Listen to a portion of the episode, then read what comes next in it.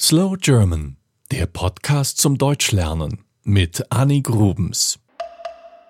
In Deutschland gibt es 16 Bundesländer. Vor der Wiedervereinigung waren es elf. Berlin, Bremen und Hamburg sind sogenannte Stadtstaaten. Das größte Bundesland ist Bayern im Süden von Deutschland. Die Hauptstadt ist München, die Stadt, in der ich lebe. In Bayern sind Firmen wie BMW und Audi zu Hause und der Fußballverein FC Bayern.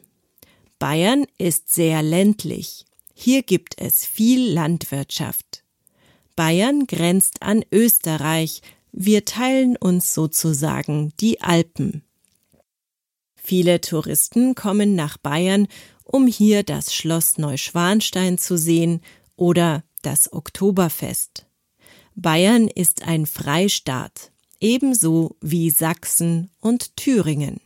Das klingt gut und sehr frei, hat aber eigentlich nichts mehr zu bedeuten. Kommen wir zu Nordrhein-Westfalen. Das ist ein Bundesland im Westen des Landes. Hier leben die meisten Menschen, und zwar fast 18 Millionen. In Nordrhein-Westfalen gibt es viele große Städte wie Köln, Düsseldorf oder Essen. Das Land grenzt an die Niederlande.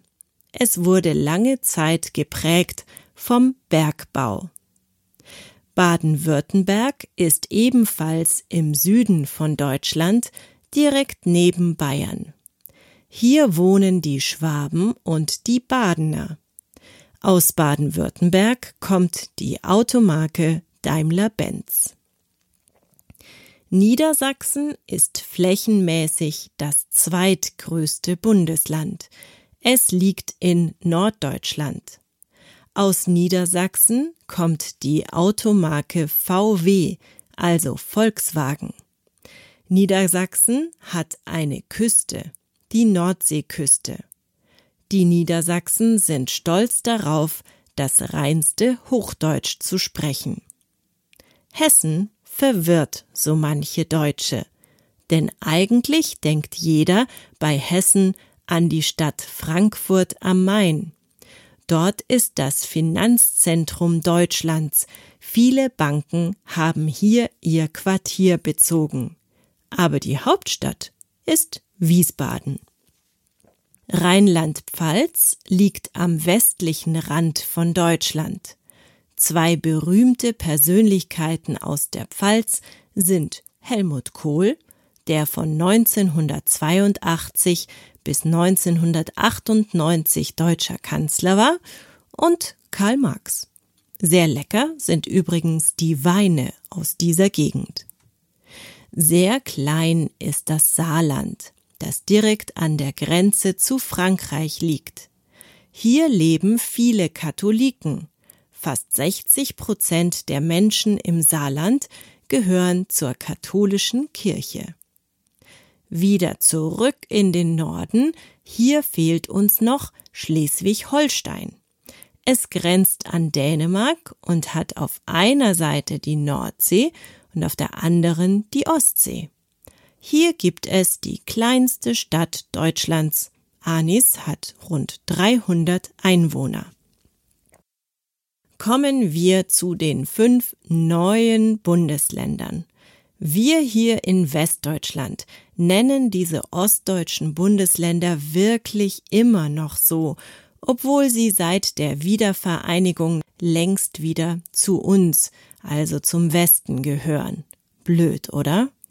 Also, da ist zum Beispiel Sachsen mit seiner Hauptstadt Dresden.